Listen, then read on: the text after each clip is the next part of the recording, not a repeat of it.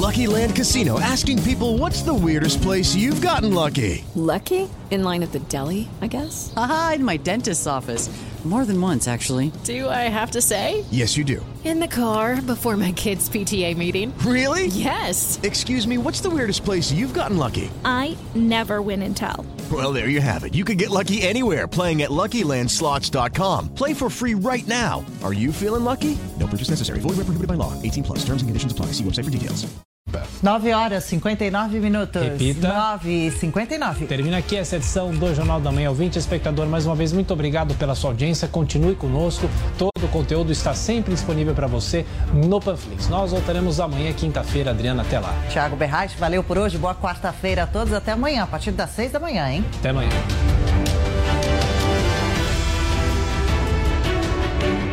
Realização Jovem Pan News. Jovem Pan Morning Show. Oferecimento. Loja e 100. Preço, prazo, crédito, entrega, montagem. Loja e 100 é solução completa. Aqui nas lojas 100 tem preço baixo em toda a linha. Venha logo aproveitar. Bicicleta Cole Alumínio Eudora Aro 29, 21 marchas e freio a disco. Nas lojas 100, só 1.698 à vista. Ou em 10, de 169,80 por mês sem juros. Aproveite. Condicionador de ar TCL Split Inverter Frio 9.000 BTUs. Nas lojas 100, só 1.898 à vista. Ou em 10, de 189,80 por mês sem juros. Preço baixo mesmo. É só aqui nas lojas 100.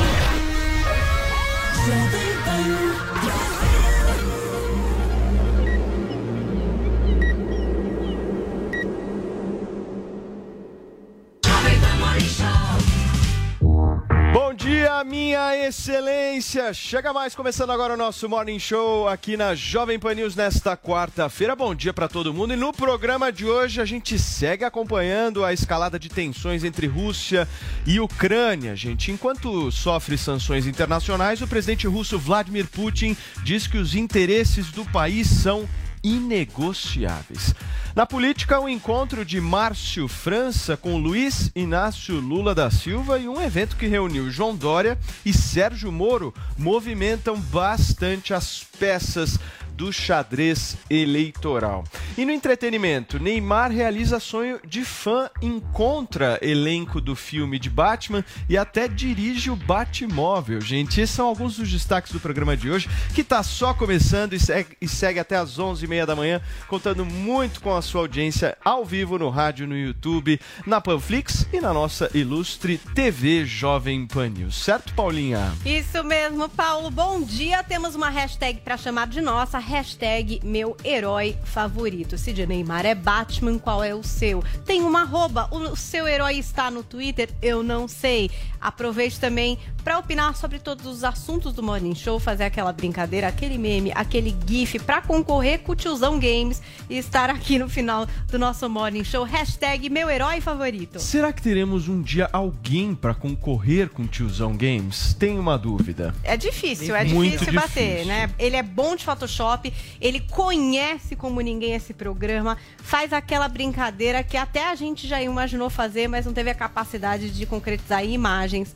Não vai ser fácil para vocês. O livre mercado é assim mesmo, né, Paulinha? Olha só, vamos começar então amanhã de hoje é, repercutindo um pouco do pronunciamento do presidente russo Vladimir Putin. E nós vamos agora conversar com o nosso correspondente internacional, Luca Bassani. O Luca já está conectado. Bom dia, ah, Luca. Eu queria entender um pouco o que o Putin disse sobre essa situação na Ucrânia. Qual destaque você traz para a gente aqui?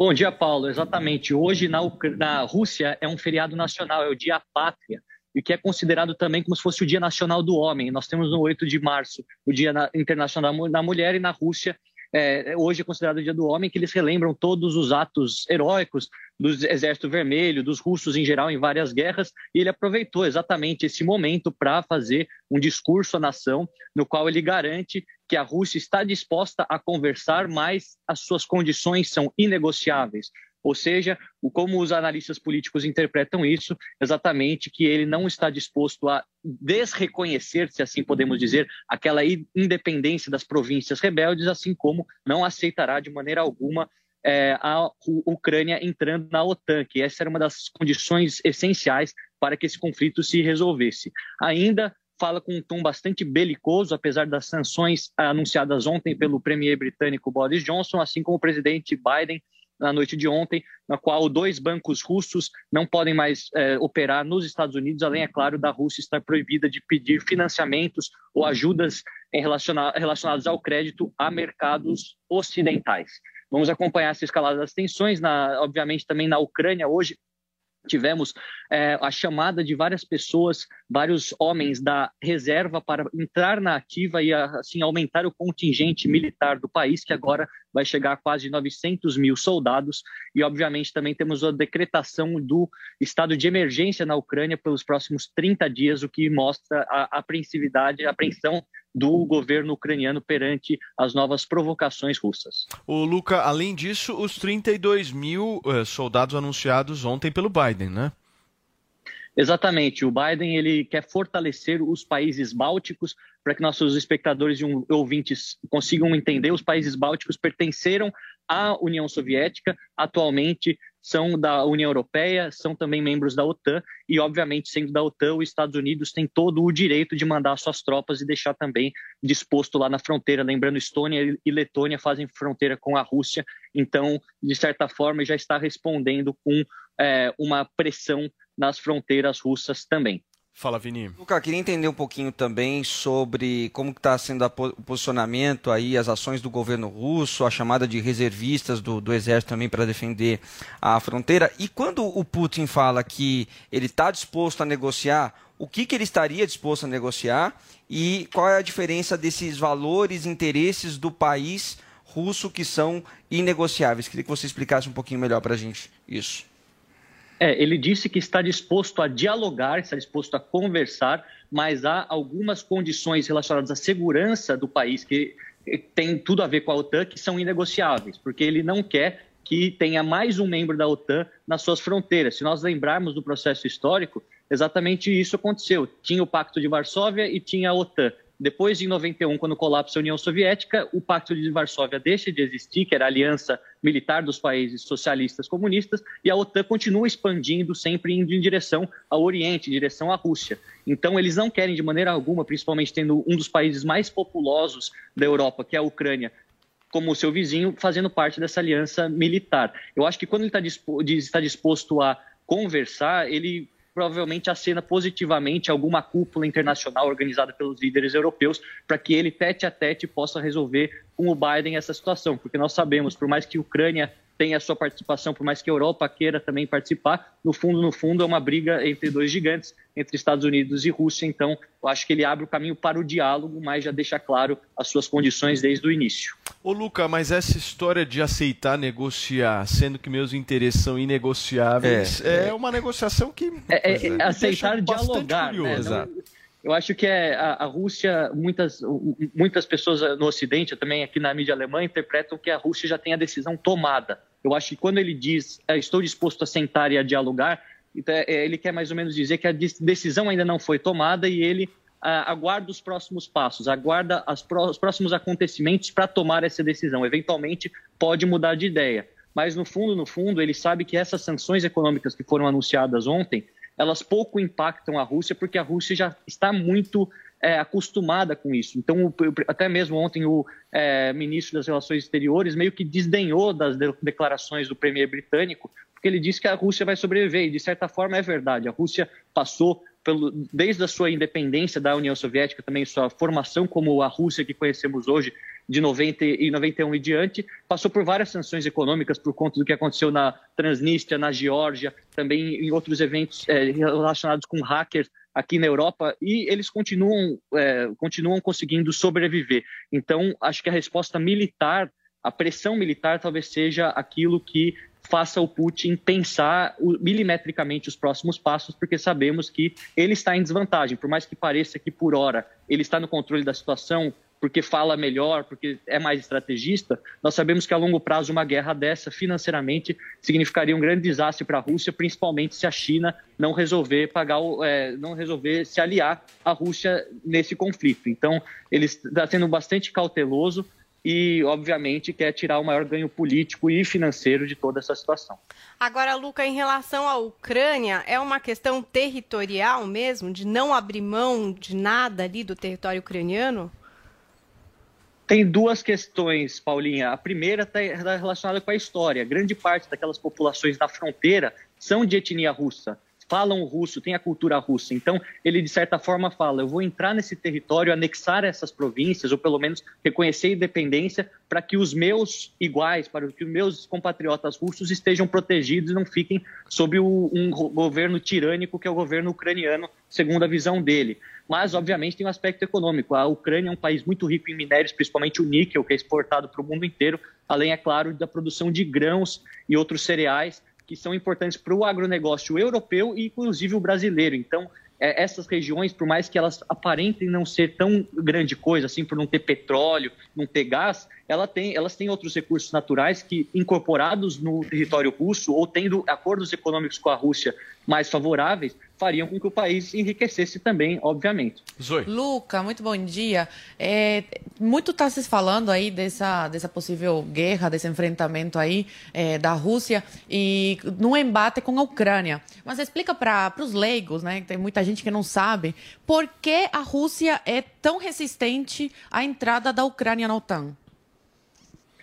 Olha, a gente consegue entender até fazendo uma comparação é, no nosso continente. Imagina dois povos que são muito parecidos na sua cultura, nas suas tradições, têm uma história muito similar, mas não são iguais. Considera o próprio Brasil e a Argentina. Vamos supor que no próximo ano um deles se aliasse com uma potência e o Brasil com outra, e eles acabassem estando em lados opostos. Exatamente isso que não faz sentido, porque tem relações históricas muito fortes. Tem uma questão de orgulho. O próprio Putin, que é um ex-KGB, que foi também um, uma, fez uma alçada política muito interessante, brilhante até na, na mente política dele dentro da Rússia, de é, não aceitar o colapso do Império Soviético. Ele disse em várias ocasiões que a queda da União Soviética foi o maior desastre, a maior catástrofe geopolítica do século XX. Então ele não aceita isso, obviamente, e por exatamente para se mostrar um homem forte dentro do país, pelo qual ele passa por uma certa crise de impopularidade por conta das, da crise econômica, é importante ele fazer isso para resgatar o orgulho russo.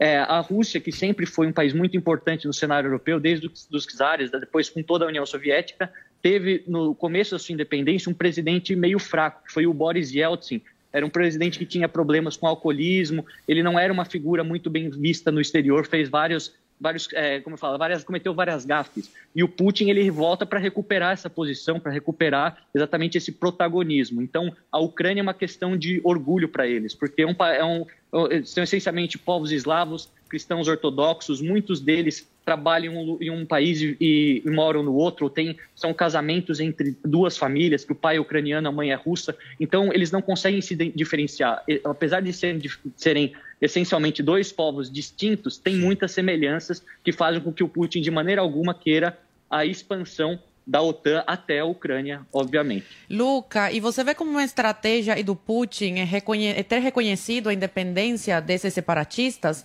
É, porque parece que já tem alguns que estão pedindo ajuda dele, então ele vai invadir falando, olha, eles estão precisando da minha ajuda. Você vê como uma estratégia isso? Esse pronunciamento dele é, ontem?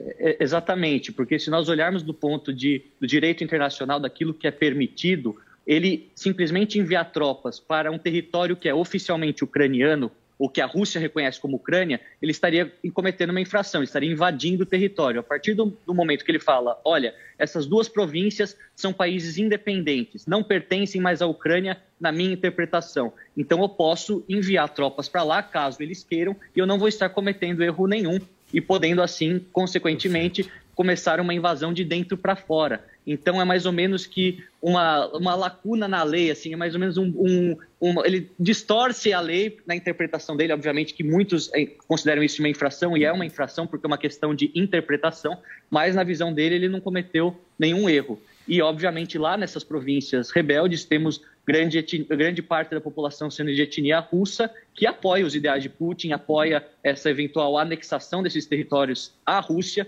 Então ele não tem tanta resistência interna, porque em outras regiões da Ucrânia, tendo a população ucraniana uma visão bem diferente de Putin, querendo se alinhar mais aos interesses europeus, democráticos, ocidentais, eles acabam, ele acabaria tendo uma, um problema de violência muito maior, enquanto nessas regiões a resistência é baixa porque tem muita, muito apoio a ele. Perfeito. Luca, deixa eu te agradecer pela sua participação aqui no nosso Morning Show. Luca, que está diretamente da Europa, fazendo toda a cobertura aí dessa tensão entre Rússia e Ucrânia aqui na Jovem Pan News. Luca Bassani, obrigado, querido. Um abração para você e bom trabalho. Ele que continua na programação da Jovem Pan a qualquer momento com novas notícias. Fabi, eu quero passar a palavra para você, justamente é, tentando entender um pouco da sua opinião, porque eu acho que nós estamos vivendo um momento de falas grossas. Um vai lá, fala grosso aqui, o outro vai lá, fala grosso ali. Mas eu não acho que isso vá se concretizar numa guerra, principalmente por conta do mundo pós-pandêmico que nós estamos vivendo. O que, você acha? É, Paulo, eu tinha essa mesma visão, mas agora, diante dos novos fatos, eu já acho que a via diplomática está se esgotando. Então vamos tentar fazer um resumo bem rápido do que eu entendo que o Lucas também trouxe para nós de informação, mas essas duas repúblicas, essas duas províncias separatistas, foi sempre é, investida com dinheiro do próprio Putin. Então, o Putin ele sempre teve interesse. Existe esse sentimento russo, que também ele falou desde os czares russos lá de trás, de que pátria grande, essa, essa noção dos russos e amor com território imperialista. Então, ele vai, ele mexe com o sentimento russo e até mesmo na parte ucraniana. A parte que me preocupa, que eu acho que pode realmente escalonar para uma violência é, que, que a gente não sabe onde isso vai parar, é que as, as, as partes que faz fronteira, a própria Turquia, acaba, é, a, a, a Turquia acaba dando investimento é, para separar, né, acabar armando isso. E também a gente já sabe que o próprio Putin, desde 2014, organiza isso, então as sanções é, por ordem econômica não vão vingar, porque o Putin já está preparado para, para essas sanções do Ocidente.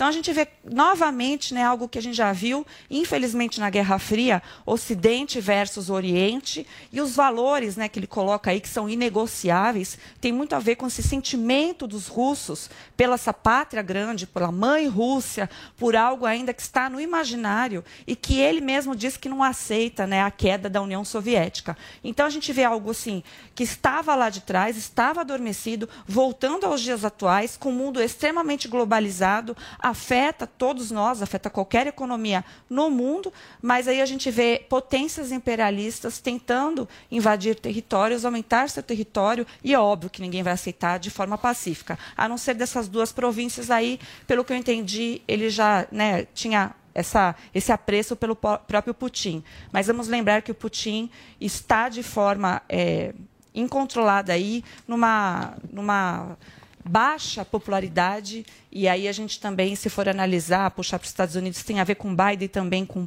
baixa popularidade. Então, falar grosso, Paulo, tem muito mais a ver com essas outras figuras políticas que estão tentando se estabelecer num cenário é, internacional.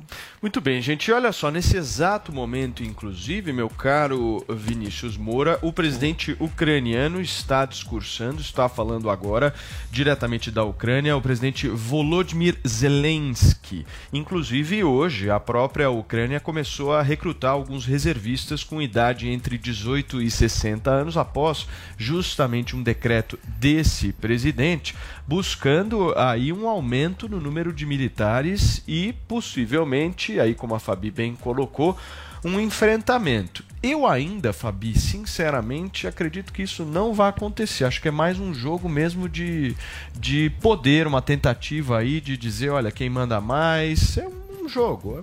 Cada um está jogando com as suas armas que tem, porque eu acho que a questão do enfrentamento aí nesse processo é ruim para todo mundo. Vai é ser péssimo para o Putin economicamente, vai ser péssimo para a Ucrânia.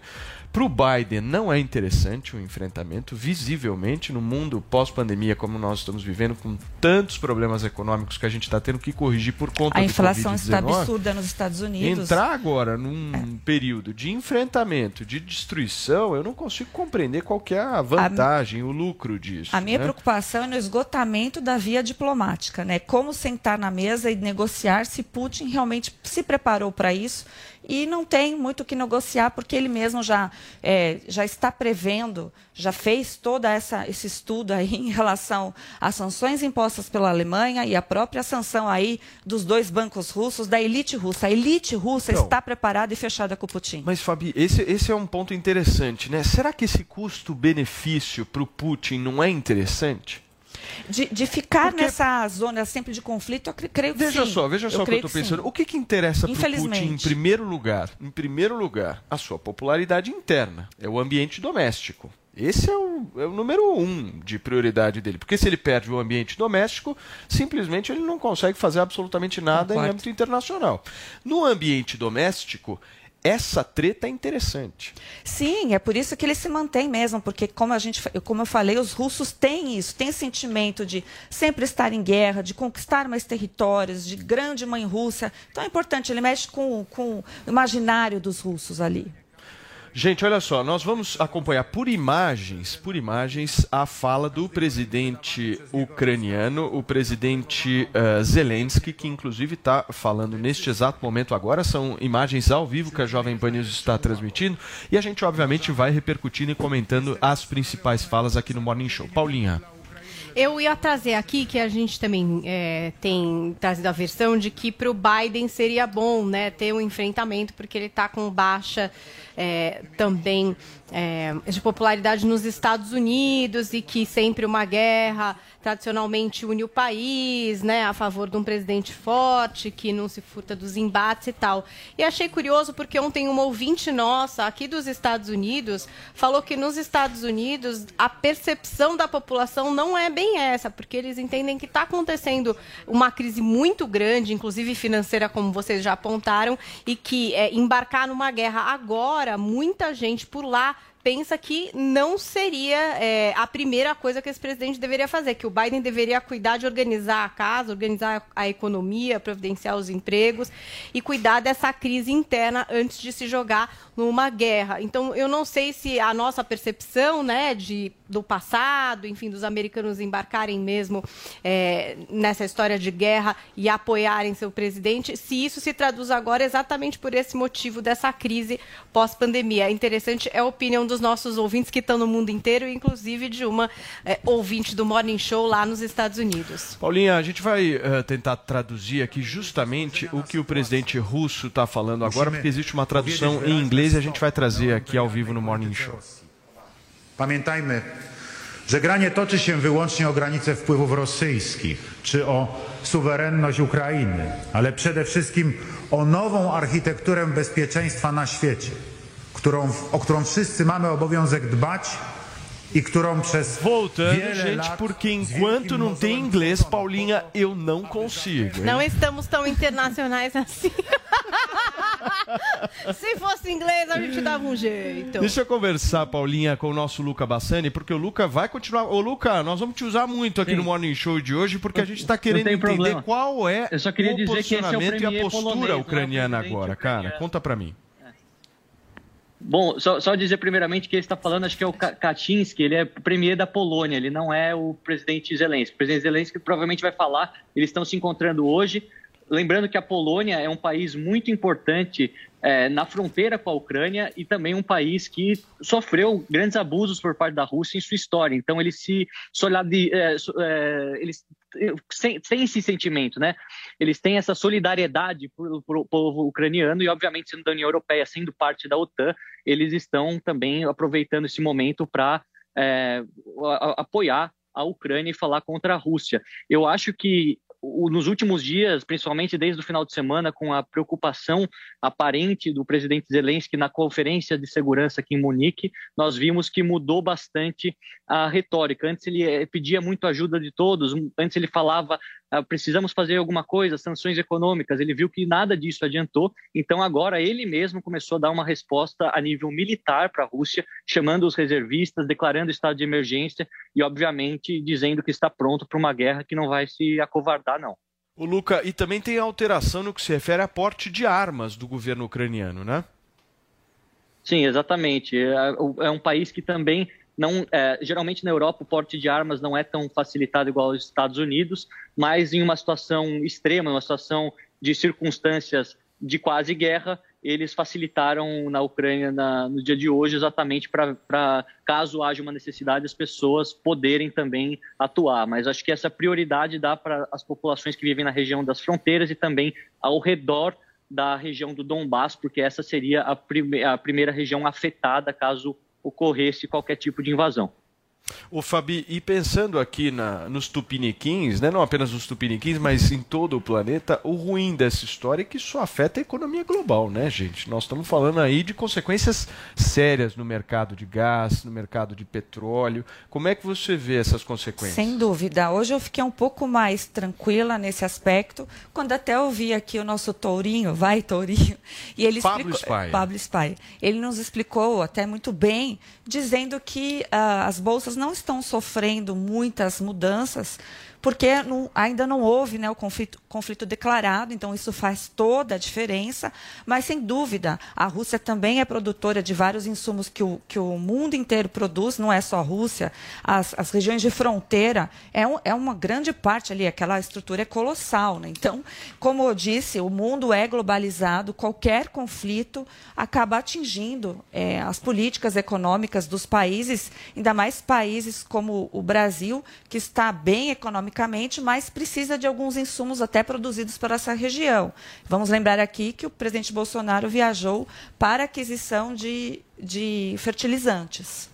Zoe. Eu, eu tô com o Paulo nessa. Eu acho que realmente não vai ocorrer nada maior que o que está ocorrendo. Esse conflito não vai é, acabar em guerra. Acredito que não. Acredito que é mais uma briga aí de poder, esticar a corda e ver até onde essa corda estica. E o Putin já sabia dessas sanções que os outros países iam colocar. Tenho certeza disso. Ele, ele é bem estratégico.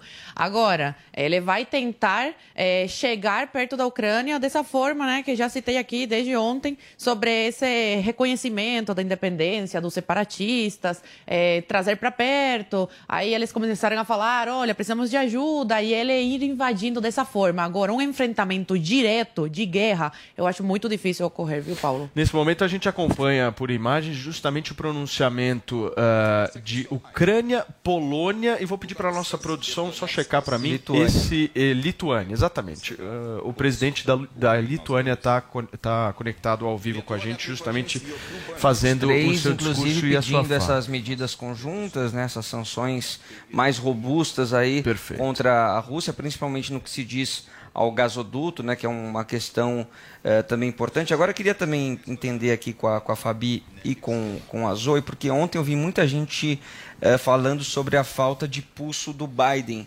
nesse, nesse conflito todo, né, e que talvez se o Donald Trump tivesse sido reeleito nos Estados Unidos, ele talvez teria tido uma postura diferente nesse enfrentamento. Vocês acreditam Não nisso tenho também? dúvida alguma. O Trump é o famoso malvadão, mas que no fundo, no fundo, ele segurou todos os conflitos é, no governo dele. Eu tenho certeza que seria outro tipo de visão mundial se eu fosse o Trump o presidente. O Ô, Biden. Fabi, mas não está em jogo, pelo menos eu acho que essa história toda que a gente está conversando, que a gente faz a cobertura, o mundo inteiro está de olho justamente no que acontece no leste europeu, isso também reflete a perda de poder dos Estados Unidos, né? Porque se a gente Justamente. analisar uns, os Estados Unidos há 10 anos, pensando na geopolítica mundial, pensando no cenário internacional, tinha uma relevância e um domínio completamente diferente do que a É, gente tá poderio vendo hoje. militar dos Estados Unidos, é, há 10 anos atrás, uma década atrás, ninguém colocava em dúvida. Hoje a China já encostou, não se sabe direito, porque as informações da China não são sempre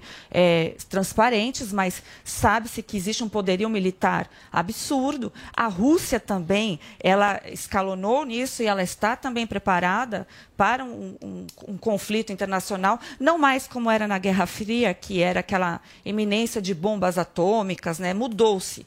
Mas a fraqueza dos Estados Unidos nesse sentido é incrível quando a gente analisa um pouco mais a fundo, mas tem até a ver com a mudança cultural do povo americano. Os americanos foram relativizando os valores e isso é incrível. A gente acompanhou isso nas últimas eleições, onde o presidente Trump não foi reeleito, e agora o Biden, né, os próprios próprios americanos estão insatisfeitos, mas eles têm essa coisa de enfrentamento ainda, de, de um, também uma certa um saudosismo aí com a, essa competição da Guerra Fria e, e isso a, a, acaba agradando parte ali, mas eleitoralmente. Mas o que é muito forte é a crise nos Estados Unidos, que está com uma inflação altíssima pelas políticas adotadas pelo Biden. E por falar, falar nisso, só uma rápida favor, informação, Paulo, porque a Rússia acabou de responder também a essas sanções internacionais hum. dos Estados Unidos. De acordo com a declaração do ministro de Relações Exteriores russo, a resposta será direcionada e forte,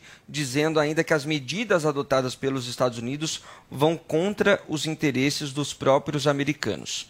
Essa é uma resposta agora do ministro de Relações Exteriores russo às sanções então, dos Estados Unidos. Para quem nos acompanha através das imagens na TV Jovem Pan News, está vendo justamente o presidente da Lituânia discursando agora. E a imagem vai pegar justamente os três líderes, tanto o da Polônia, quanto o da Ucrânia, quanto o da Lituânia. E em resumo aqui do que eles estão dizendo, agora provavelmente fale uh, o presidente ucraniano. Em resumo do que eles estão dizendo para vocês entenderem é: os três países não reconhecem essas, é, é, esse não reconhecem o, o, o, reconhecimento, a validação por parte da Rússia dessas regiões separatistas. Ou seja, o que eles estão dizendo aí é que não há valor legal das ações russas de ontem. Nessa declaração conjunta que nós estamos acompanhando ao vivo aqui na Jovem Pan News, eles estão pedindo sanções absolutamente robustas contra a Rússia, incluindo, minha querida Fabi, medidas em relação ao gasoduto Nord Stream 2, que é justamente um dos lugares onde a Rússia mais detém poder por conta do gás natural. Pois é, era justamente essa minha preocupação com o escalonamento. Essas duas regiões que foram separadas, né, de fato, embora não legal aí pelo não reconhecimento dos três países que nós estamos assistindo, mas é fato que a própria população ali tem um apreço pelo, pela Rússia, pela mãe Rússia. Então a gente isso é, ele anexou essas duas províncias ali, o Putin, desde 2014 ele está organizando isso. Então o tom já subiu e eu vejo a via é, diplomática completamente obstruída. Então agora está se mostrando as forças, quem tem força está se mostrando do ponto de vista comercial e do ponto de vista também de suprimentos, né? Fechar o gás é, que acaba abastecendo a Rússia, mas não se sabe as cartas na manga de Putin. Então, eu aguardo com muita apreensão. Não é algo que nós gostaríamos de ver, né? eu sempre torço pela paz, mas a ausência de líderes é, que olham para os problemas de fato, principalmente do Ocidente, acaba fazendo com que essas crises até no leste europeu se escalonem. Agora, vamos voltar para a Europa, produção, para colocar o nosso Luca Bassani aqui na conversa. Ô, Luca, o que, que, você está tirando aí de destaque de todas essas falas que nós estamos acompanhando ao vivo aqui na Jovem Pan News, tanto dos líderes uh, da Lituânia, da Ucrânia, da Polônia, quanto da repercussão mundial? Olha, o que eu acho interessante de mencionar é que tanto a Lituânia quanto a Ucrânia fizeram parte da União Soviética. Então, essa posição deles contra a Rússia é muito emblemática quando nós pensamos que há 30, 31 anos atrás, ambos eram do mesmo país, juntamente com a Rússia. Outro ponto também, como eu já disse, a Polônia, que durante sua história muito foi também abusada pela Rússia eh, e também pela Alemanha, mas a, a Rússia essencialmente depois da Segunda Guerra Mundial, e aí se posiciona de maneira bastante clara.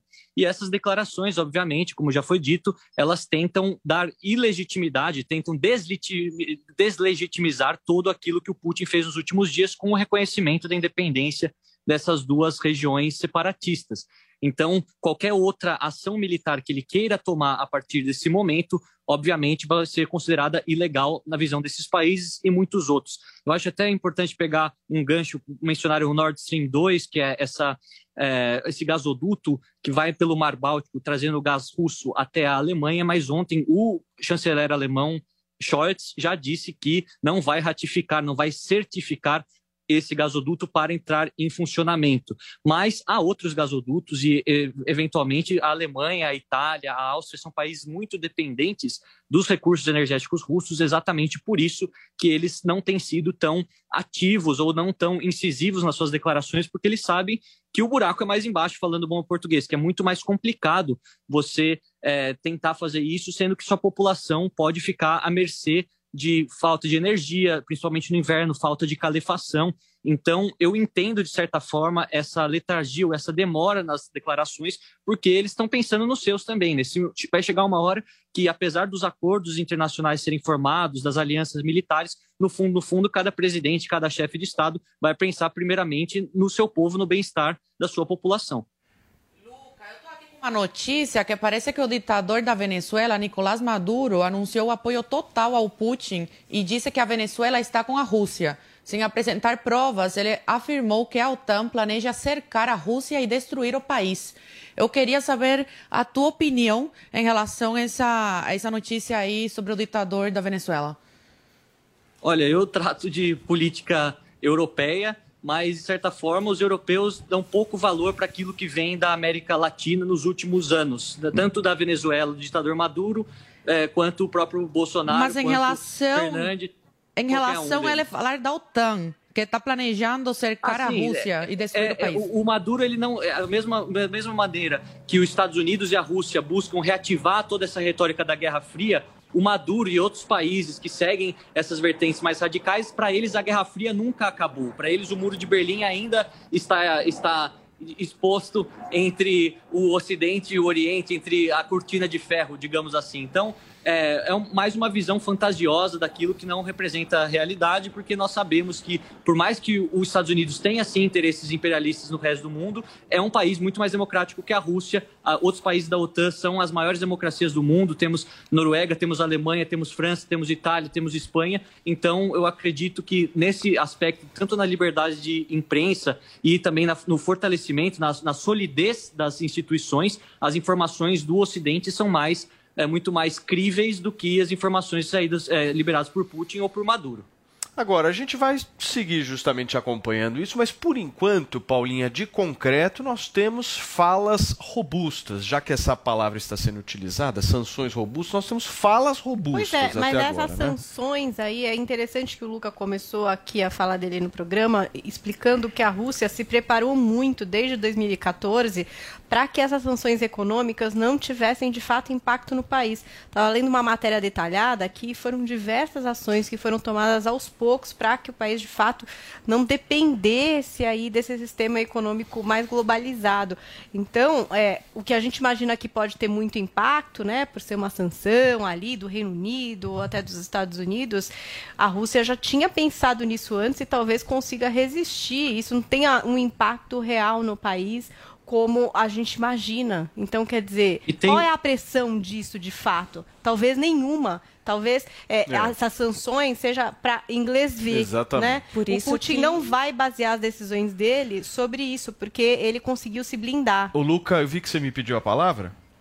É sim, é, eu queria dizer que tem um aspecto interessante da sociedade, da economia russa nisso tudo, que explica o porquê as sanções não afetam de maneira tão grande é, o país a, a Rússia é um país onde há várias oligarquias, oligarquias, há vários empresários, bilionários que atuam no país, trabalham lá, mas têm todo o controle financeiro de, da, das empresas fora da Rússia. Então, se há um eventual congelamento dos bancos russos ou até mesmo uma sanção direta ao, ao, às instituições russas, eles não são afetados, eles continuam agindo de forma é, normal. Por isso mesmo que ontem, quando o premier britânico anunciou as sanções ah, contra cinco bancos russos, ele também anunciou contra três bilionários russos, porque aí sim, você indo atrás das pessoas e bloqueando os bens dela, ou até mesmo impedindo com que financie o exército, financie grupos rebeldes, aí você vai estar resolvendo o problema de forma mais é, de forma mais clara. O problema exatamente é que são vários desses oligarcas, são várias pessoas que têm contas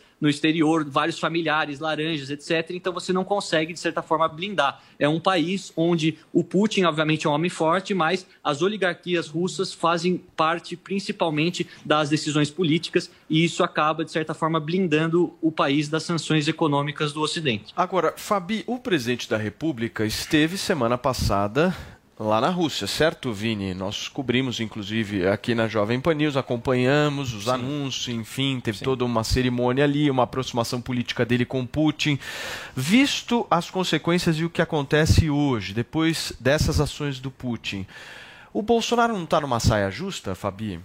Não, não está nenhuma saia justa, mesmo porque até ah, oficialmente é, os povos ucranianos, lituanos e, e etc., é, entenderam que era algo comercial, né? não, foi um, não, não houve nenhuma interferência nesses conflitos, mesmo porque, assim como Maduro não tem nenhuma capacidade de interferir nesses conflitos, muito menos o presidente Bolsonaro. Ele se manteve ali, como é tradição no Brasil, de se tornar um aliado dos países em evitar o conflito e propagar a paz. Isso ele não mudou esse discernimento. O que me preocupa agora em relação à, Rússia porque ela montou uma estrutura de poder, até tem internet independente, tem várias coisas independentes que não funcionam realmente no mundo globalizado, e quando vai sentar numa mesa para negociar de forma diplomática, como bem disse aqui o Lucas, é formado por essas oligarquias que vêm lá dos czares é, russos, essa manutenção de poder e muita concentração de dinheiro.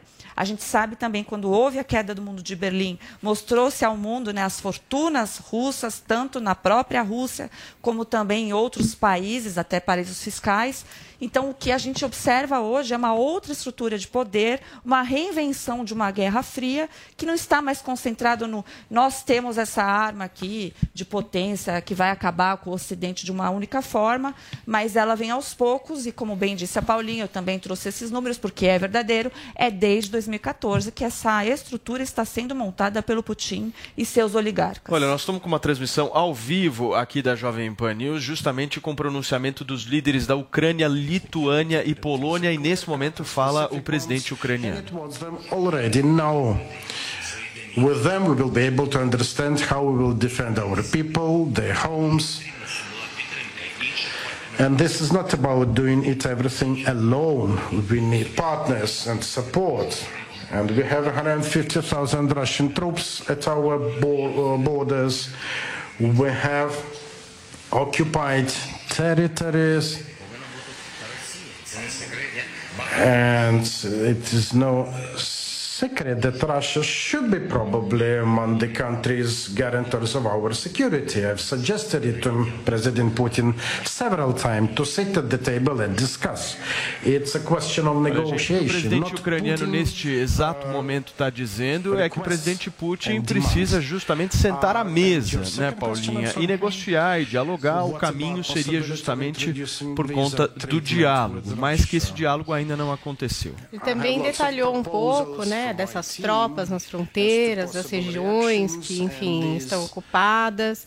E acho que da parceria também desses três países, né, na proteção desse território. E claramente na fala dele demonstra uma preocupação do alongamento dessa história, justamente por conta dos povos que estão envolvidos, de toda a fissura que nós possamos, nós, nós podemos ter, inclusive, eh, por conta desse possível enfrentamento e a preocupação muito clara com a questão econômica que vai decorrer de toda essa essa situação que nós estamos relatando por aqui. Nesse exato momento, eles estão numa espécie de entrevista coletiva, poderíamos dizer Sim, assim, né? Estão fazendo, né, Vini, uma Pronunciamento, entrevista né?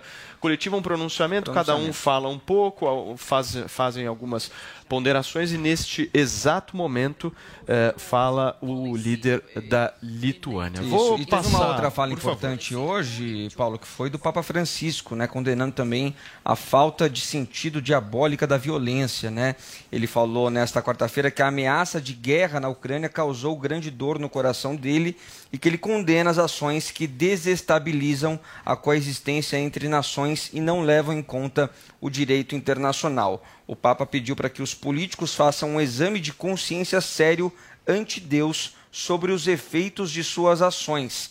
né? E também condenou, portanto, esse sentido diabólico da violência e pediu à Virgem Maria para salvar o mundo da loucura da guerra. Olha só o que ele fala. Tenho uma grande dor no meu coração por causa da situação que se deteriora na Ucrânia. Faço um apelo a todos os lados para que se abstenham de qualquer ação que possa causar mais sofrimento às populações desestabilizando a coexistência entre nações e descreditando a lei internacional. Foram palavras hoje cedo do Papa Gente, Francisco mas vocês sobre essa concordam? situação. 30 segundos. né, Vocês concordam que a. Rússia ela não tem nenhum poder militar nem financeiro para suportar uma guerra contra o TAN, OTAN? Então é- ela, ela invadiu um pedaço aí da, da Ucrânia, mínimo se comparado né, com o tamanho. As restrições né, eh, contra o- a Rússia vão continuar, mas acredito que se a Rússia parar e não né, Avançar. avançar mais, aí a guerra não, não, se- não, não vai ser declarada. O problema é se a Rússia, né, vai em frente, mas acredito que não, não tem poder financeiro para isso. Contra o OTAN, cara, não tem, nem militar, principalmente Ô, Luca, militar. vamos trazer um pouquinho mais de informação aí, informações finais suas aqui da sua participação no Morning Show, por favor. Bom, é, de certa forma eu concordo que a Rússia não tem condições financeiras de arcar com essa guerra.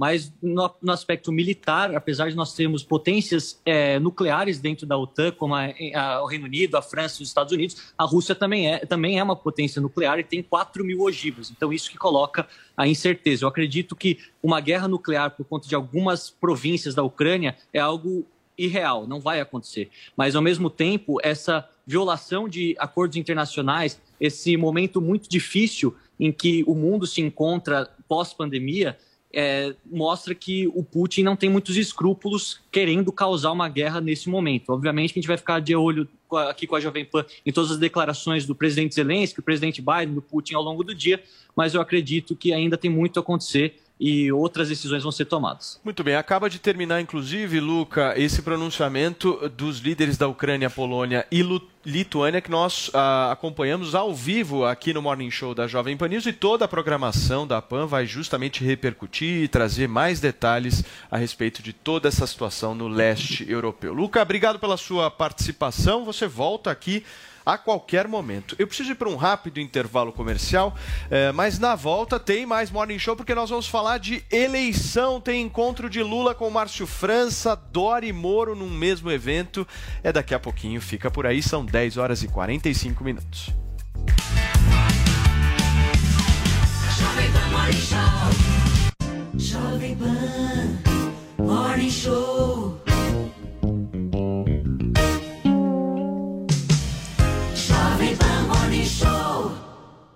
Aqui nas lojas 100 tem preço baixo em toda a linha. Venha logo aproveitar. Multifuncional HP 2774 com Wi-Fi. Nas lojas 100, só 498 à vista. Ou em 10, de 49,80 por mês, sem juros. Aproveite! Notebook positivo Dual Core, memória de 4 GB e armazenamento de 128 GB SSD. Nas lojas 100, só 2.498 à vista.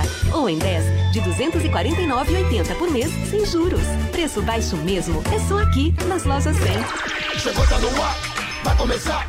Pode ter certeza. Chuchu Beleza. Chuchu Beleza. Oferecimento C6 Bank. Baixe o app e abra sua conta. Gente, e eu que tava indo pra Nova York, aí virei pro Rô, falei que a gente precisava comprar dólar. O Rô falou, Sam, esquece. Entra agora no app do C6 Bank e abre uma conta global. Falei, que é isso? Aí ele me explicou que é uma conta em dólar ou euro no mesmo app da minha conta C6 Bank no Brasil. Super fácil de abrir, que é só seguir o passo a passo e pronto. Aí com a conta global a pessoa consegue comprar dólar ou euro com a cotação menor, pagando menos IOF, consegue fazer saques no exterior e o melhor, né? Qualquer compra internacional com a conta global sai em média 7% mais barata que com o cartão de crédito, você acredita? Não, falei, então tá. Eu abro a conta global no C6 Bank, a gente vai pra Nova York, eu compro aquela bolsa carérrima que eu tava de olho, e com o dinheiro que eu economizar eu te pago um jantar no Cipriani pra você não brigar comigo, que tal? ah, parece maluca, né? não, sério. Se você vai viajar e é que nem eu, que gosta de gastar, mas não gosta de jogar dinheiro fora, abre agora uma conta no C6 Bank. Sandra, meu nome é Sandra. Gente, posso falar? E esse ano agora, em janeiro, que nós vamos viajar pra Suíça para esquiar, eu, o Leozinho, Aí convidamos um casal de amigos, a Fê e o Dan, que tem casa lá na Barô, pra irem junto com a gente, que eles também esquiam, né? O filho tem a idade do Leozinho, enfim. Ia ser ótimo, né? Aí ia também um outro casal de amigos que esquia, o marido joga golfe com roupa, parará, enfim. Super legal viajar de turma, concorda? Principalmente pra esquiar, que é viagem de esporte, fica todo mundo junto. Aí convidamos a Fê e o Dan pra viajarem com a gente. Você acredita que eles disseram não? Falei, por quê, né? Aí eles falaram que não, porque tava com medo de Covid. Eu falei, gente, sabe aquele casal bem covideiro? Covideiro raiz, que não sai de casa por nada, que foi pra baronesa no início da pandemia e nunca mais voltou? Que o marido corre na rua sozinho, de máscara, faz festa de aniversário pelo Zoom, ela dirige sozinha de máscara no carro. Você fala, gente, pra que isso, né? Enfim, covideiro raiz, né? Recusaram o convite. Aí fomos pra Suíça, nós e o outro casal. Ficamos em Zurique, no Borrolac, chiquérrimo. Ficamos uma semana em St. Moritz. Ninguém pegou Covid. Você acredita que o casal que não foi, preferiu ficar isolado, pegou? Eu falei, ah, não, né? Não acredito. Não, só rindo, né? Os covideiros raiz pegaram e nós não, né? O que será que aconteceu? Será que o Omicron se confundiu? Tipo, ai não, casa errada, desculpa. Vocês usam máscara no carro sozinho. Vocês estão certos, desculpa, falha minha. ah, parece maluca, né? não, juro. Ainda bem que tava todo mundo vacinado, foi Covid leve, né?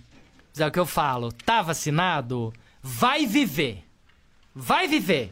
Vai aproveitar a vida. Até porque esse Omicron todo mundo vai pegar mesmo. Não, juro. Covideiro raiz não dá, né? Coisa mais 2020. Sandra, meu nome é Sandra. Chuchu Beleza! Quer ouvir mais uma historinha? Então acesse youtube.com barra chuchu beleza. As eleições ocorrendo dos candidatos de fato e dos partidos Fabi, políticos me permita somente Lógico. receber quem também nos acompanha através do rádio. Afinal de contas, nós temos uma grandiosa audiência de quem apenas nos ouve. Seja muito bem-vindo. Nós estamos discutindo aqui na Jovem Pan News justamente esse encontro de ontem entre Lula e Márcio França, que pode vir a resultar numa chapa eh, aqui em São Paulo entre o Haddad e o ex-governador de São Paulo. Por favor, Fabi. Então, é, por até comodidade partidária, por cláusula de barreira, por financiamento público é, partidário, por pelas decisões dos partidos políticos, nós vamos ver essa chapa mesmo, Márcio França, é, e junto E com, Haddad. e a- com Haddad, estão unindo forças, porque assim como também nas na campanha presidencial, a gente vai ver uma, uma, uma juntada de forças entre grandes opositores. Isso está se desenhando, está se concretizando. Essas forças políticas eh, no Brasil, que, que opera há anos, estão negociando e eu acho mesmo que isso é até natural. Então, eu vejo isso com naturalidade e com nenhum espanto. É, a parte que me espanta ainda, por mais que a gente já houvesse alguma. um, né, falar não, não é possível, ainda é partes do PSDB se juntando com o próprio PT, como parece o, o Alckmin em relação ao Lula. Ô Paulo, e você sempre bate muito na tecla da importância dos prefeitos eh, em São Paulo para influenciar a população com relação a esse voto para o governador. E aí entra a importância para o PT de ter o PSB junto com ele nessa eleição. E lembrando que na última pesquisa, eh, se não me engano foi da pesquisa IPESP, no cenário que o Márcio França não aparecia, só aparecia o Haddad, o Haddad chegou a bater 38% dos votos, né? Então fica uma candidatura realmente muito forte. Agora, é, também é, tem essa questão do Márcio França acabar cedendo, né? Nessa, nessa Então, disputa, a dessa briga, porque ele também foi o cara que articulou aquela chapa entre Lula e Geraldo Alckmin Tem uma história curiosa aí, né? Porque o Márcio França foi o grande mentor dessa, uni- eh, dessa união entre Lula e Geraldo Alckmin. Então ele não pode ser esquecido pelo Alckmin de maneira nenhuma. Então tem uma participação do Alckmin também nessa história.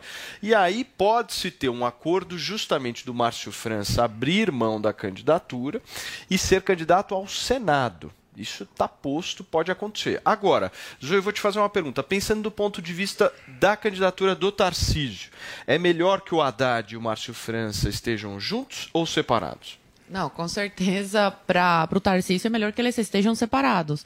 Juntos, a força é maior, mas acredito que entre, mesmo os dois unidos contra o Tarcísio, o Tarcísio pode levar, porque São Paulo já passou pelo PC, PSDB, PT, destruíram né, o país, e o, e o Tarcísio vem mostrando nesses três anos, que são, é, um, é pouco tempo, né, se comparado com tudo que o Tarcísio já conseguiu fazer nesse ministério, a, a cidade de São Paulo, o estado de São Paulo, merece uma pe- pessoa como o Tarcísio, é, que além de agora é, entrar na política e ser um bom político, porque consegue transitar, consegue conversar, dialogar com todos, é um ótimo gestor. Agora, nessa questão aí, se vai dar é, França ou é, Haddad na questão de São Paulo, eu acredito muito, mas tenho certeza que o Lula vai ficar com o Haddad, viu, Paulo? Porque ele Vai. já colocou o Alckmin, o Alckmin aí, que é mais de centro e tudo mais, não é tão da confiança dele. Aqui em São Paulo, todos os candidatos à presidência,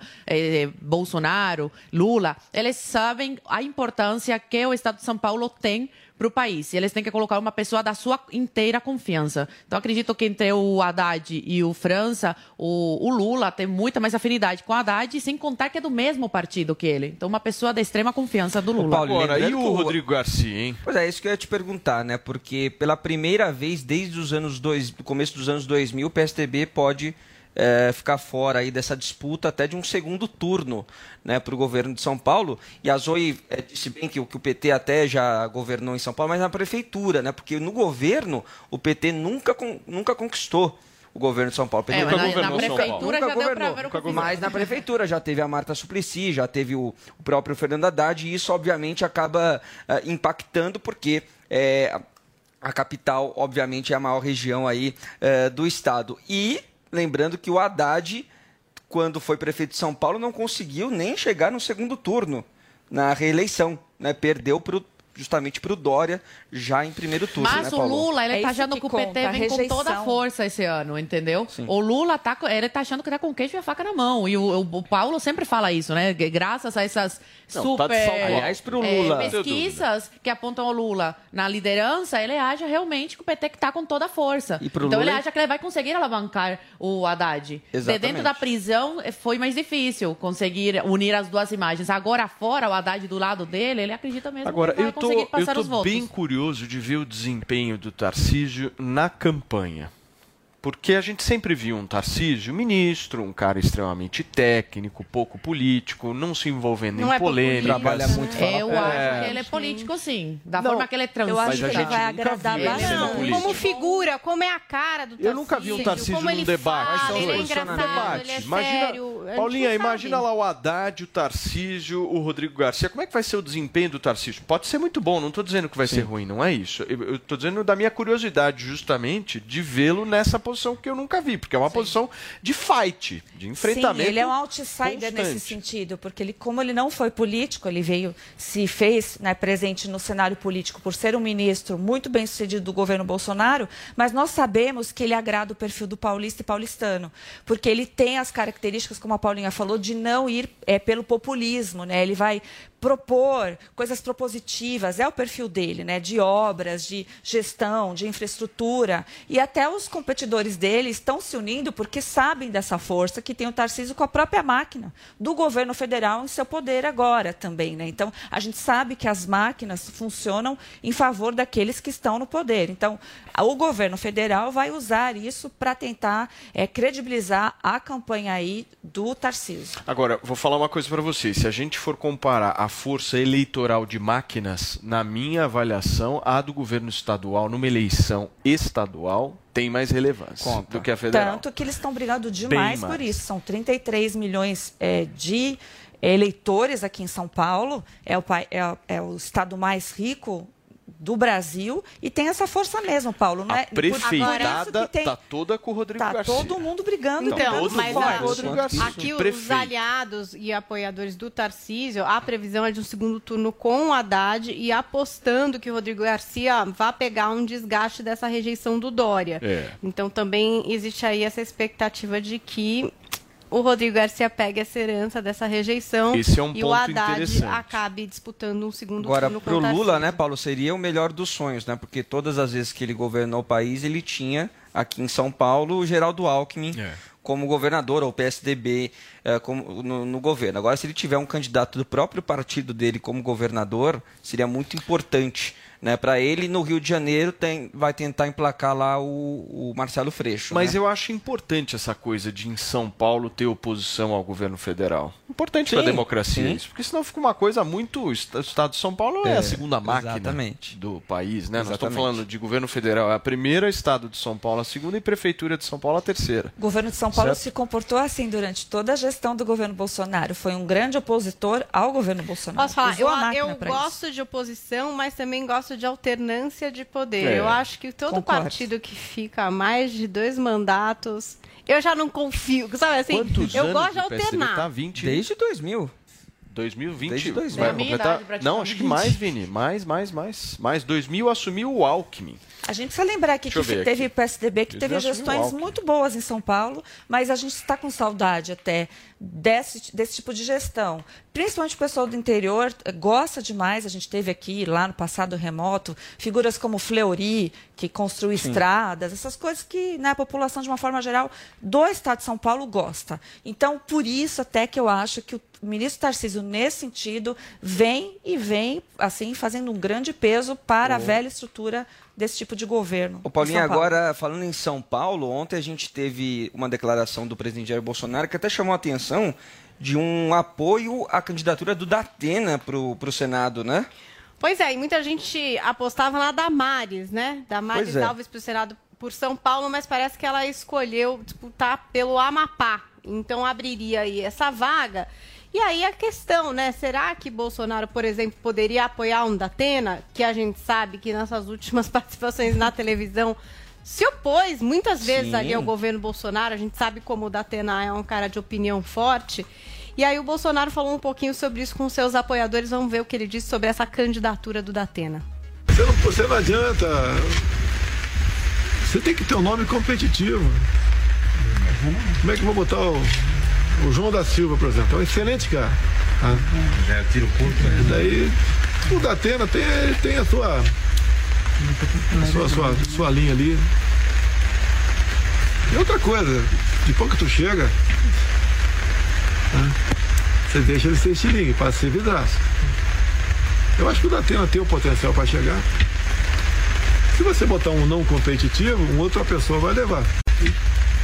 E se você comparar o Datena com o outro, dá, dá para escolher o melhor. Dá para escolher o melhor. Tá aí, né? Não Eita. apoia, mas nananã, mas tem Janaína um Pascoal nome deve estar competitivo. felicíssima com essa declaração. Eu acho que é um balão de ensaio para desgastar o nome do, Eu duvido do de outra Datena. coisa. Eu duvido. Eu duvido é Olha, mas uma coisa. É, tem é, coisa velho. diferente. Tem esse ponto. O Datena ponto. sempre diz que vai concorrer, acaba desistindo. Mas eu acho que nem o Datena estava esperando por esse apoio agora do Bolsonaro. Mas o. Bolsonaro falou Bolsonaro uma coisa que eu concordo muito. Você deixa de ser estilingue para ser vidraça. E é verdade. Porque apontar os erros de uma administração, você estando livre, né?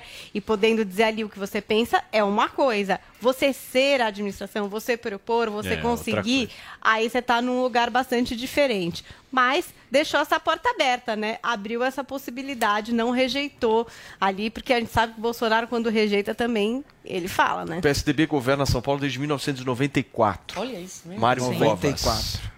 Mário 94. Covas. Então é mais tempo ainda. Aí Mário Covas se reelege em 98, aí morre em 2000. Aí o Alckmin assume. Justamente Aí pela gestão de- de 2002 Covas, né, que vem justamente conhecido. a eleição do Alckmin. Muito bem, gente. Olha só, e se de um lado tivemos o encontro de Lula e Márcio França, do outro, Sérgio Moro e João Dória se reuniram durante evento em São Paulo e reiteraram parceria para a terceira vila, terceira via, perdão. A Camila Yunes vai trazer todos os destaques para a gente dessa história. Em conferência promovida pelo BTG Pactual, o governador de São Paulo, João Dória, e o ex-ministro Sérgio Moro concordaram sobre a necessidade de fortalecimento da terceira via e reafirmaram parceria. Os dois fizeram críticas a Lula e Bolsonaro e classificaram o atual e o ex-presidente como extremistas. João Dória também condenou a aliança de Geraldo Alckmin com Lula para as eleições de 2022. Assim, lamentavelmente, o ex-governador Geraldo Alckmin se aliou ao Márcio França. Eu não sou desrespeitoso ao governador, é um homem honesto, um homem decente, mas fez uma opção equivocada. Né? Está fazendo de novo agora, está dando bis agora, aceitando ser vice do Lula. Eu jamais aceitaria ser vice de um ladrão. Sobre a possibilidade de não concorrer à presidência, Dória disse que todos os candidatos devem continuar no pleito, mas não descartou uma mudança mais à frente. Mas este é o caminho que pode ajudar a salvar o Brasil. Se nós, mais adiante, conseguirmos ter com humildade, com o diálogo e com o discernimento que a soma desses partidos pode fortalecer a chamada terceira via, para que ela seja a melhor via, aí sim você e todos vocês não vão ter o pesadelo de chegar no dia 2 de outubro com duas opções, duas tristes opções, Lula e Bolsonaro. Já o pré-candidato pelo Podemos, Sérgio Moro, destacou que está em terceiro lugar nas pesquisas e por isso não vê sentido em abdicar da corrida eleitoral. O ex-juiz disse ainda não haver muito tempo para a reunião e que a terceira via já deveria estar unida. Na minha opinião, nós já deveríamos estar unidos. Né? É, acho que é uma ilusão achar que a gente tem tanto tempo do mundo. Porque os extremos, eles têm máquinas de destruição das pessoas. Moro defendeu as reformas e frisou o combate à corrupção. Ele ainda disse que pretende acabar com o foro privilegiado, o que inclui a figura do presidente da República. Quem também falou sobre as eleições presidenciais foi o presidente da Câmara, Arthur Lira. O parlamentar disse que deve fazer campanha pela reeleição do presidente Jair Bolsonaro por questão de coerência. O presidente do meu partido é o ministro da Casa Civil. Hoje ele está licenciado do partido. Eu sou o presidente da Câmara, então ele tem uma atribuição, eu tenho outra. Eu não interfiro nas decisões partidárias e ele não interfere nas decisões da presidência da Câmara. Era assim já na época de liderança do partido. Então, lógico que por questão de coerência eu não fujo. Se eu tenho o presidente do meu partido, ministro da Casa Civil, se o meu partido é da base do governo, é, o deputado Arthur Lira, no Estado, é, por coerência, deverá fazer campanha para o presidente Bolsonaro. Sem citar quais questões, Lira disse esperar que as coisas entrem nos eixos e que o governo realinhe. Arthur Lira disse também que o Congresso não deve aprovar as PECs que falam sobre a redução dos preços dos combustíveis. Para o presidente da Câmara, a solução são os projetos que tratam de uma alíquota única para o ICMS e a cobrança pela quantidade do combustível. Muito bem, gente. Olha aí, Vini, o Dória falou que pode abrir mão aí da Será? história, hein? Será que ele vai? É estranho. hein? Hoje o dia tá engraçado. Aí vai ficar ruim pra você, hein, Paulinho? Não, tá vai esquisito isso. É a piada do Tá? A dia. gente vai discutir isso daqui a pouquinho, né, Paulinha? Passar um álcool discutir. gel, dar uma resolvida em algumas picadas aí no pescoço. Daqui a pouquinho a gente Cuidado que você vai ter que explicar em casa isso aí, esse vivo aqui na Jovem. Acontece, ao vivo é assim É. mesmo, turma. Daqui a pouquinho a gente volta, hein? Fica por aí.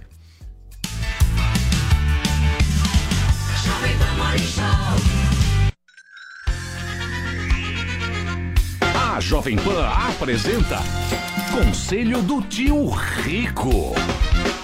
Senhoras e senhores, meu nome é Daniel Zuckerman e este é o Conselho do Tio Rico aqui na Jovem Pan. Fala, Zuki. Tô feliz pra cacete de estar aqui. Eu Obrigado. Tô, eu tô mais feliz aqui porque a gente vai andando no carro, o cara vai escutando o conselho, muita gente me Zuki, aborda. posso te falar um negócio? Me diga. Hum. Eu quero saber, quando a gente tava vindo pra cá, um carro de segurança atrás e outro na frente. Mossad. Não é um porre? É, eu Puta acho. merda. Você não tem privacidade, tio. Não é fácil. Eu vou te contratar como meu segurança pessoal. Eu não tenho capacidade, eu tenho que ir pro exército de Israel. Assim lá a pro gente Tzahal. anda de mão dada.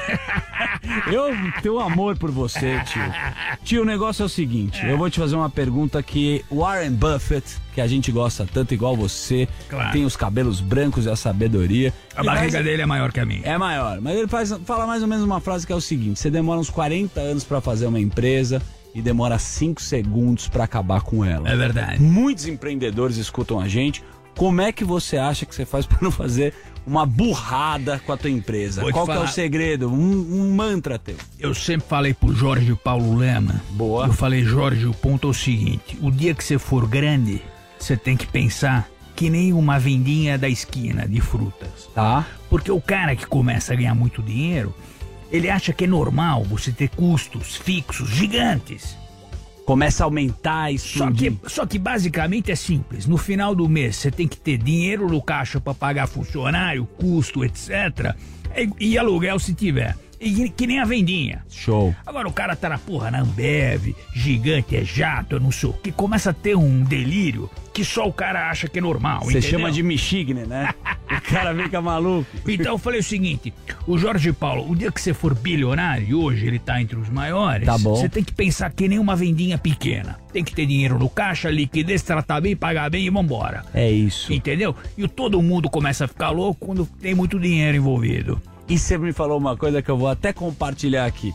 Você fala que quando você tem uma empresa, você precisa ter um funcionário que se jogue do segundo andar, não no décimo. Pode até quebrar uma perna, mas tem que vestir a camisa, né, E tio? posso te falar, quando eu vou comprar uma empresa, eu não vou no board. Eu não vou no escritório, eu vou no chão de fábrica. Isso eu eu quero ver gosto. o cara trabalhando. Porque quem sente a dor é o cara que tá lá. No dia a dia, no né, dia a tio? dia. O cara que tá engravatado lá no board da empresa, no escritório, tô no ar-condicionado, na Faria Lima. Eu quero ver o cara varrendo o chão. Tá feliz, não tá? Quanto você tá ganhando e vambora. Boa. entendeu? Então vamos mandar um beijo grande pro Jorge Paulo Leman, que tá tomando um pau de você no tênis, né, tio? O Jorge Paulo fala, eu sou mais magro que você. Fala, essa barriga aqui rebate muito mais a bolinha. Às vezes ele toma umas invertidas que ele fica pé da vida. Esse foi o conselho do tio Rico aqui na Jovem Pan. Beijo grande. Conselho do tio Rico. Jovem Pan Morning Show.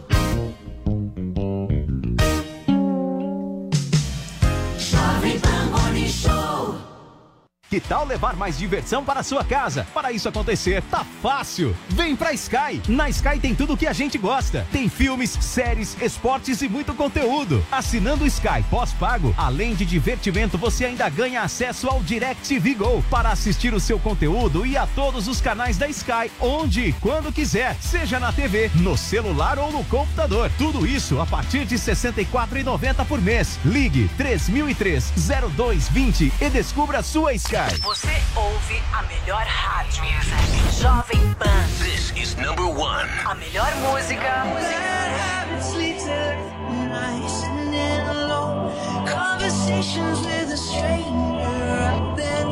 This station plays my music.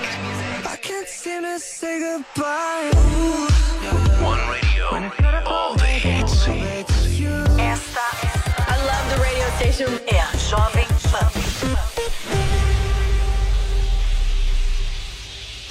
A Uni Incorporadora apresenta apartamentos de 98 e 113 metros quadrados com uma ou três suítes, duas vagas de garagem no melhor da Vila Clementino, Organi. A 10 minutos do Parque Ibirapuera, entre duas estações do metrô, perto de supermercados, padarias, escolas e muito mais. Visite o apartamento decorado na rua Luiz Góes 2073.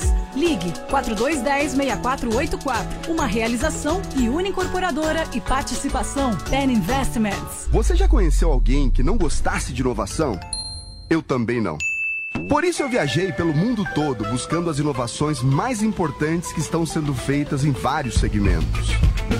Da arquitetura ao entretenimento, da alta tecnologia à mobilidade, da educação à saúde. Meu nome é Clodoaldo Araújo e tudo que eu descobri de mais surpreendente pelo mundo todo eu vou mostrar para você em Rota da Inovação. Você é meu convidado especial para viajar nessa rota.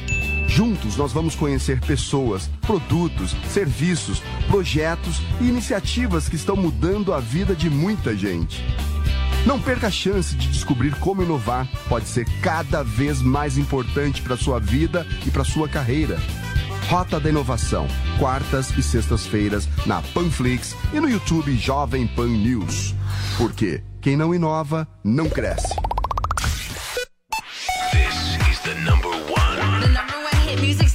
Jovem Pan.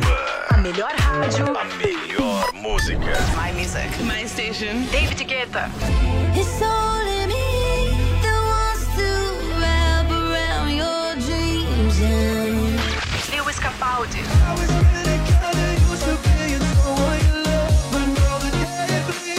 Ariana Grande.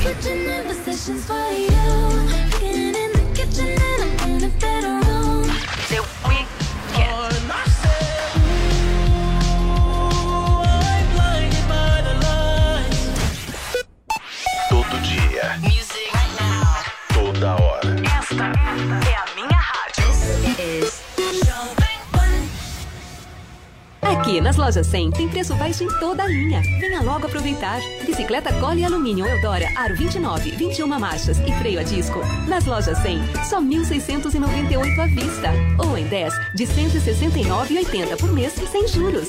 Aproveite! Condicionador de ar TCL Split Inverter Frio 9.000 BTUs. Nas lojas 100, só 1.898 à vista. Ou em 10 de 189,80 por mês sem juros. Preço baixo mesmo. É só aqui nas lojas 100. Você ouve a melhor rádio. This is my radio station, Jovem Pan.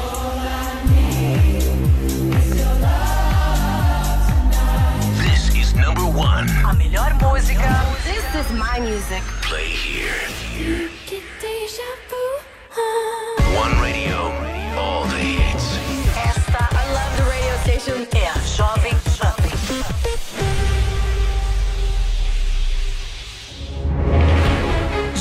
Perder uma grande oportunidade por não conseguir se expressar? Ou não conversar da forma que você gostaria? Ou travar na hora H? Falar bem é possível e muda a história, inclusive a sua.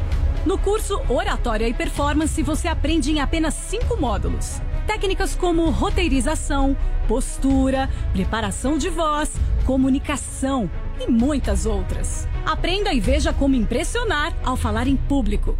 Curso Oratória e Performance. Acesse agora mesmo em newcursos.com.br. niucursos.com.br. A reunião era comercial, cara. jogo, é tu, vai, jogo. tu vai comparar o, é o- jogo, o relacionamento do Alckmin com o PT do, e o do Bolsonaro com o da Rússia? Deixa eu te fazer uma diplomacia terceira via internacional. a realidade da política Fabi, brasileira. só um minuto. Olha só, deixa eu receber quem nos acompanha também pelo rádio, porque a discussão aqui no Morning Show desta quarta-feira está muito boa e a gente está tentando entender o que vai acontecer entre Dória e Moro, certo? Treta. Exatamente. É isso que a gente está tentando Exatamente. entender. Agora, eu tenho uma dúvida. Vai. Vocês sempre falam para mim que ah, o Paulo sempre fala da gravata do Dória. Mas, mas Ai, meu eu Deus. tenho uma outra dúvida. Ah. Eu não sei se vocês repararam. Por que, que ele não veste mais terno? Vocês repararam? Dória? isso? Fica mais jovem, gente. povo- Ele quer Olha alcançar o aí, pessoal olha aí, ó, olha a imagem aí. Ele Paulinha. Dá uma olhada na É, camiseta ele tá black. Tem que tirar esse relógio aí também, hein? Tá Turma. muito elite isso. Tá Olha, diferente esse Dória aí, hein? Aí. Mais tá mais alinhado mais com a moda. Esse Dória aí tá Político. diferente. Tá de Mais tênis? jovem. Tem imagem ampliada? Se tiver de tênis, justa, então vamos dar uma olhada. Ele não abre mão. Hein, ô Vini? O que, que você acha? também. Ah, eu, eu, eu prefiro esse, esse estilo.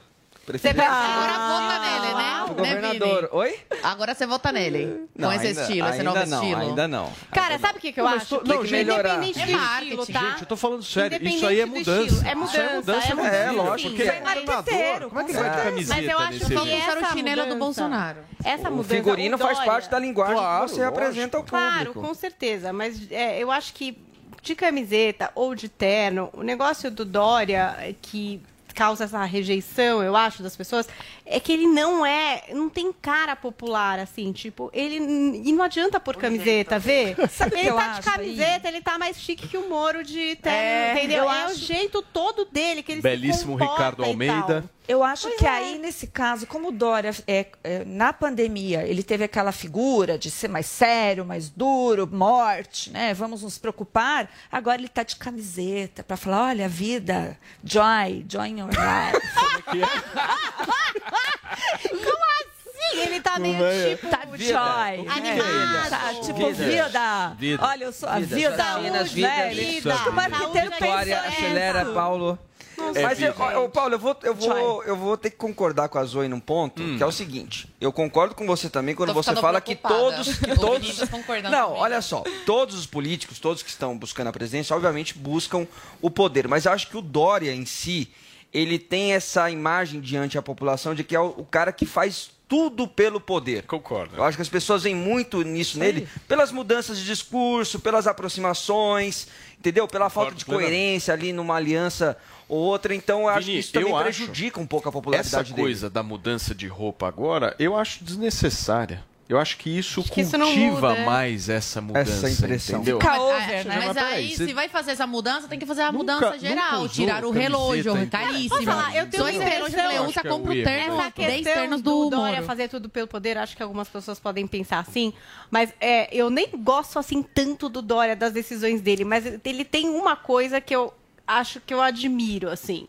Ele tem vontade de ser É. reconhecido como um grande líder mundial. Eu acho que ele tem. Essa repulsa que o Bolsonaro Ele tem da da extrema jeito, imprensa, Paulinho. do Time. jeito. É ele não, ele quer tá, ele quer tá na capa da Time. Ele quer apertar a mão do Biden, do Trump, de qualquer pessoa. Ele não tem preferência. queria tá lá na A Ucrânia Paulema, agora, tua Paulo, charada, resolvendo. está na grande mesa das decisões. Ele quer ser reconhecido.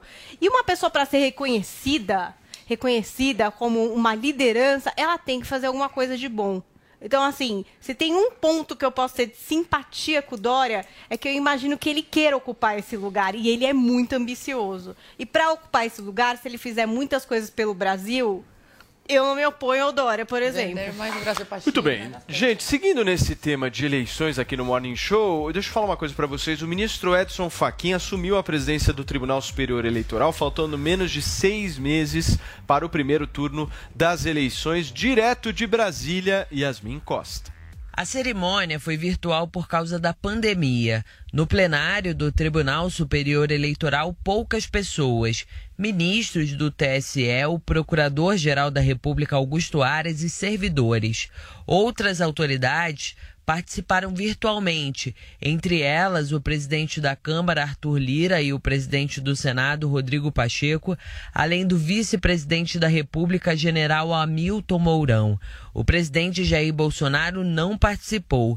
Segundo o Palácio do Planalto, Bolsonaro tinha compromissos no horário da cerimônia. Faquim vai conduzir o TSE até o dia 17 de agosto. Nesses seis meses, o ministro vai dar continuidade ao processo de preparação das eleições e antes mesmo de assumir o cargo de presidente, Faquim já vinha defendendo que a Corte Eleitoral está preparada para eventuais ameaças de autoritarismo e tentativas de ferir a credibilidade do tribunal. No discurso de posse, Faquim defendeu a harmonia e o diálogo entre as instituições e listou uma série de desafios que vai enfrentar à frente da Corte.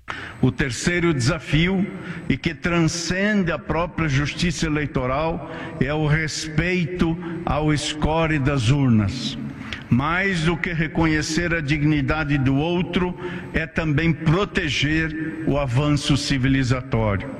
E é assim que em nosso país, por meio das seguras urnas eletrônicas, as eleitoras e os eleitores decidem em conjunto a pilotagem do futuro e a escolha dos líderes e da orientação geral das políticas públicas. O ministro também falou do perigo que as informações falsas representam à sociedade.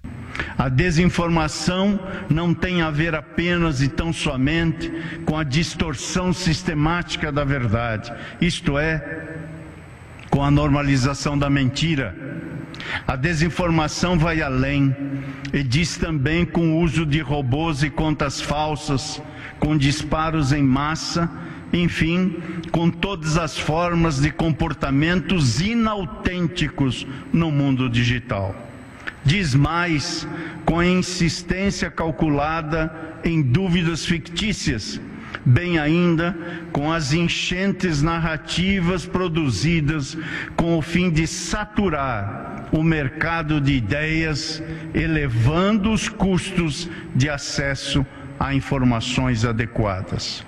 Por isso mesmo, parece-nos igualmente urgente e imprescindível cessar o esgarçamento dos laços sociais.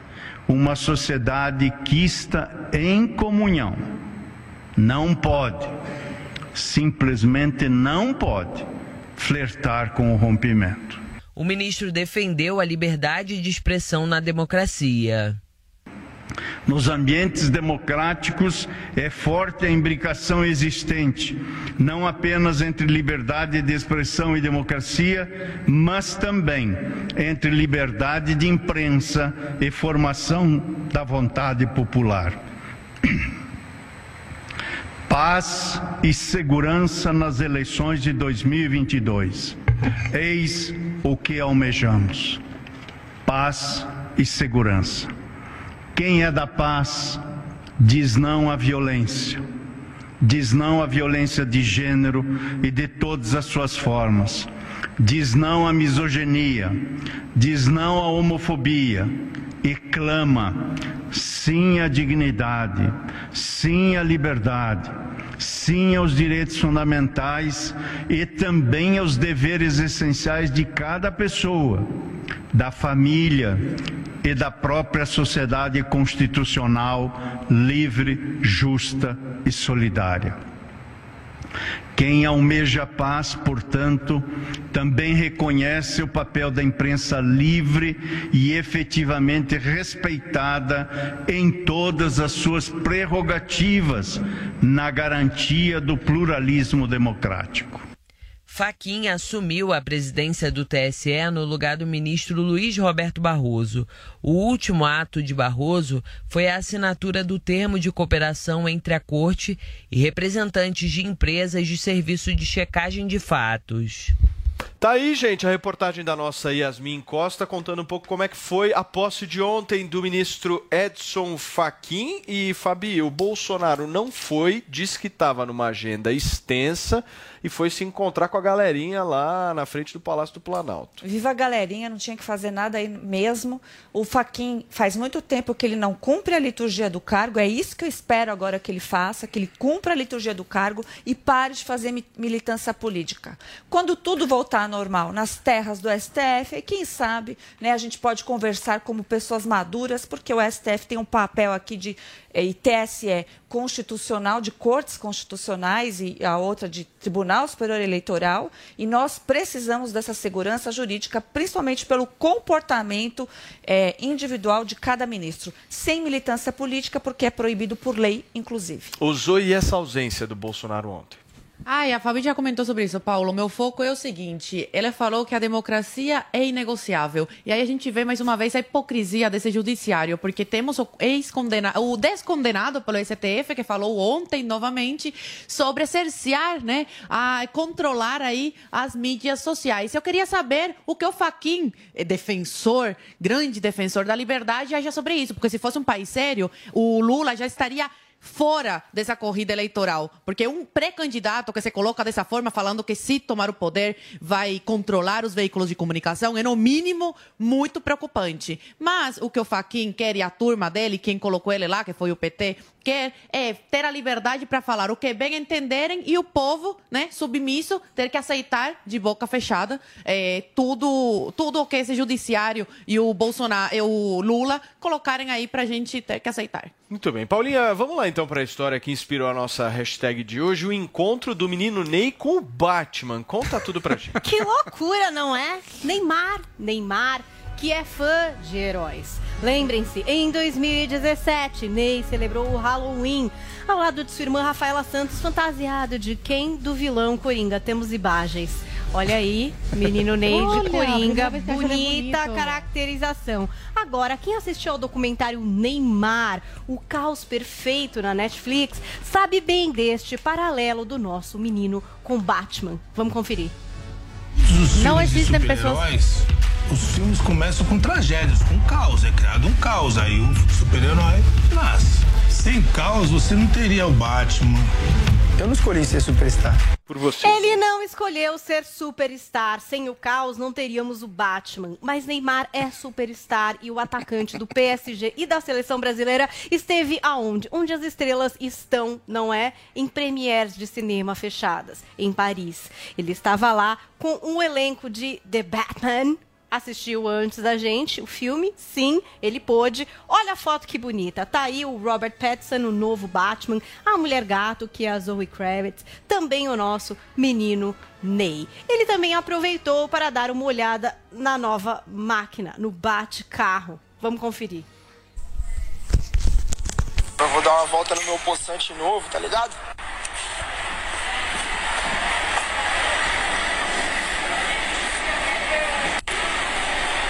De poçante novo. Só vem, chama na nave. Chama na nave! Eu sei que é Batmóvel, gente. Eu falei bate-carro, assim, pra mexer com você que é fã, pra você ficar bravo. Agora, em breve, teremos o filme aqui, pra nós, mortais, né, que não estamos nessa Dia 3 de março, Paulinha, é isso? É, dia 3 de março aqui no Brasil, o filme The Batman, super aguardado. Todo mundo apostando que o Robert Pattinson tem é... tudo para ser o melhor Batman de todos os tempos. Não Achei sei. Bem legal a escolha Saudosistas dele. talvez Eu não fiquem tirar um a imagem pouco... dele de, de Edward, né? Era o Edward é, Ele era o nosso vampiro do Crepúsculo, um homem sei. maravilhoso que Mas brilhava é que nem... quando não Mas Paulinha, é, ator, claro. é que nem o Daniel Radcliffe É, com fica, Harry né? Potter. Fica com a imagem. Fica muito coisa. marcado. Mas o Robert Pattinson, é, vamos ser justos aqui, já fez outros ótimos Sim. papéis no cinema, inclusive no Farol, que é um filme muito bom, que até tá na Netflix agora em preto e branco, diferente pra caramba. Eu acho que ele tem uma voz boa pra ser Batman, porque pra ser Batman, você é precisa ter uma voz boa. Não pode ser ser qualquer voz, tem que ser misterioso, entendeu? Sim. E eu acho que ele é um bom ator também. Então vamos esperar para dar essa nota 10, talvez, para Robert Pattinson, mas muita gente já apostando que ele vai fazer um ótimo trabalho. O menino Ney também depois conta, né, pra gente, pelo zap pro Vini, uma pessoa que ele é muito amigo aqui do programa, se ele gostou ou não do filme e o Vini repassa pro pessoal Ah, aqui eu tô do de Ô, Paulinha, no início do programa de hoje a gente criou uma concorrência ao Tiozão Games, né? Foi. Eu acho que isso foi muito bom porque fez Estimulou. com que ele caprichasse hoje. Pois é, deu um grande show, mas eu até vou trazer aqui o da Dilene Santos, porque ela foi bastante criativa no que ela escreveu. Hashtag Morning Show, meu herói favorito é sem dúvida o Homem de Ferro, mas no Morning, minha heroína é a maravilhosa Ah. Zoe Martinez. Zoe Rajada. Lene, Zoe Zoe Rajada.